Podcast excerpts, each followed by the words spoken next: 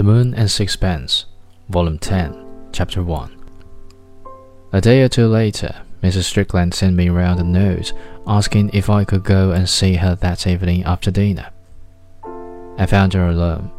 Her black dress, simple to austerity, suggested her bereaved condition, and I was innocently astonished that, notwithstanding a real emotion, she was able to dress the part she had to play according to her notions of seemliness. You said that if I wanted you to do anything, you wouldn't mind doing it, she remarked. It was quite true. Will you go over to Paris and see Charlie? I? I was taken aback. I reflected that I had not only seen him once, I did not know what she wanted me to do.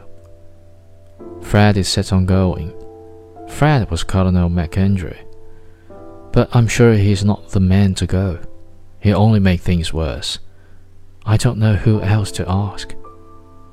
Her voice trembled a little, and I felt a brute even to hesitate. But I've not spoken ten words to your husband. He doesn't know me. He'd probably just tell me to go to the devil.